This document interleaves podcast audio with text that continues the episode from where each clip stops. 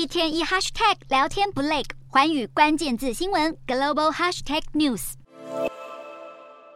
学生背书包上学是再天经地义不过的事情，现在却有学校叫学生不要背书包来学校。最近，美国德州的一个独立学区祭出最新措施。从四月二十四日开始执行禁止书包政策，中学生不能背书包上学，只能带铅笔盒或是手提包进入学校。学生可以带手提小包到学校，装午餐的透明塑胶袋、铅笔盒，还有装个人卫生用品的小袋子也都可以带。这个学区对学生安全的担忧也不是毫无根据。美国枪支暴力猖獗，二零二零至二零二一年就发生九十三起造成伤亡的校园枪击事件，其中有四十三起事件中有人员伤亡。德州的永枪法案又是全美国最宽松的，未成年的学生很容易取得父母的枪支。三月时，德州就有学生带枪到学校，杀害一名同学，并造成另一人受伤。联邦政府如果无法提出有效解决办法，地方也只能自己想办法保护学生安全。这个禁止书包政策将会持续到这学期结束。但也有家长抱怨，批评手提包根本放不下学生上学要带的东西，连教科书都装不下。政策根本是治标不治本。